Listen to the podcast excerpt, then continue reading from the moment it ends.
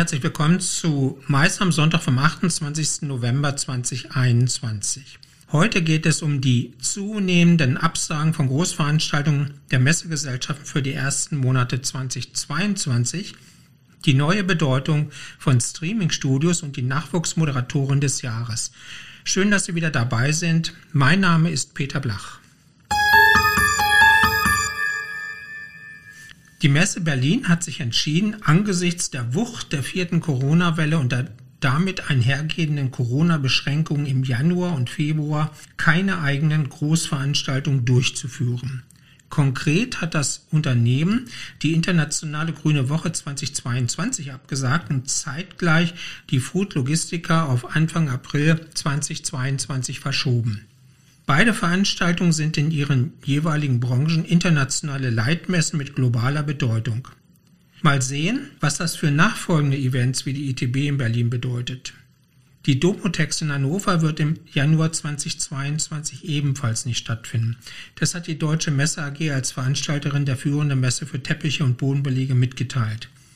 Die Veranstalter prüfen einen Domotex-Termin im weiteren Verlauf des Kalenderjahres 2022. Alles wieder auf Null.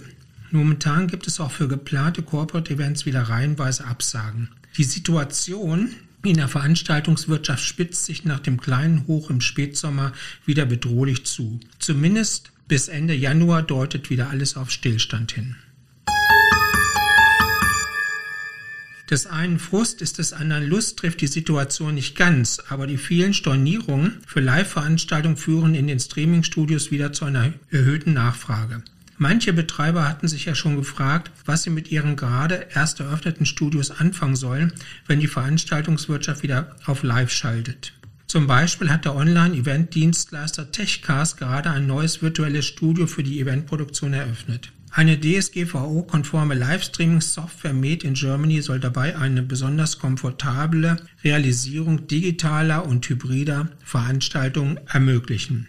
Das virtuelle Studio von Techcast ist zukünftig integraler Bestandteil der modularen Online-Event-Plattform von Techcast. Es soll wie eine Bühne mit Backstage-Bereich funktionieren. So kann die Veranstaltungsleitung den gesamten Event managen und in jeder Situation schnell eingreifen. Außerdem erlaubt die Online-Event-Plattform von Techcast eine Umsetzung von digitalen und hybriden Events mit durchgehenden Vortragsreihen und mehreren parallelen Breakout-Sessions im Corporate Design des Veranstalters. Die Siegerin beim neunten Nachwuchsmoderatorenwettbewerb Navomo steht fest und heißt Desiree Ackermann. Die Jury-Sitzung fand im Streamingstudio von Aventum in Hilden statt. Die Expertenjury des Nachwuchsmoderatorenwettbewerbs war live vor Ort. Dazu gehören Lydia Teckle, Moderatorin und Siegerin beim letzten NAVOMO-Wettbewerb, Moderator Aljoscha Höhn und Michael Hosang vom Studieninstitut für Kommunikation. Ich durfte den Blachreport vertreten. Acht Teilnehmer und Teilnehmerinnen hatten sich im Vorfeld mit ihren Bewerbungsvideos für das Casting qualifiziert. Die Juryentscheidung war nicht leicht, die Bestplatzierten lagen nach dem Casting sehr eng beieinander. Daher wurde außer Desiree Ackermann noch eine weitere Kandidatin ausgezeichnet. Den zweiten Platz beim Navomo 2021 belegt Irem Balin.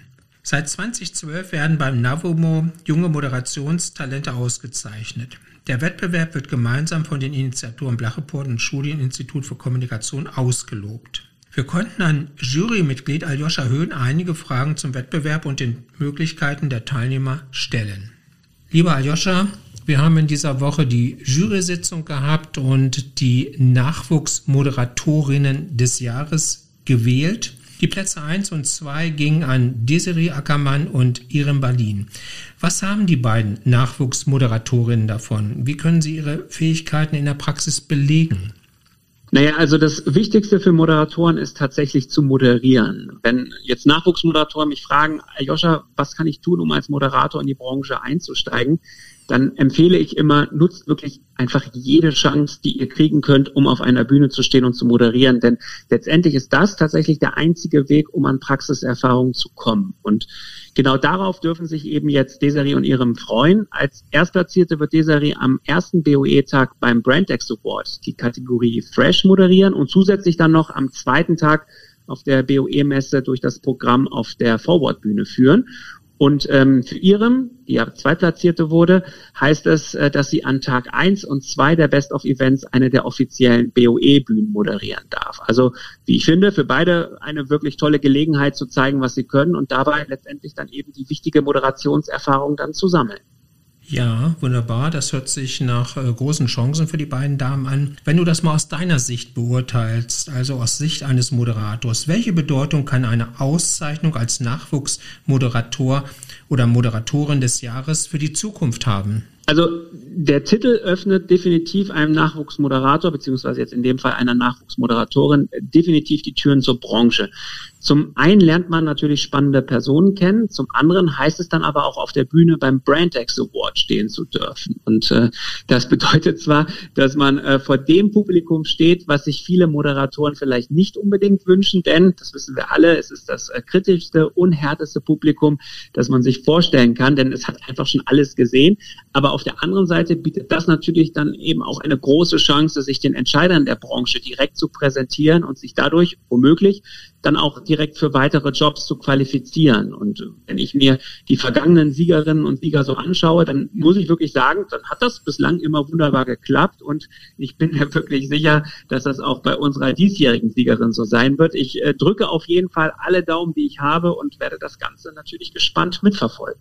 Wunderbar, dann steuere ich nochmal zwei Daumen bei und freue mich, freue mich auf die BrandX-Zeremonie 2022. Vielen Dank an Aljoscha Höhn. Sehr gerne.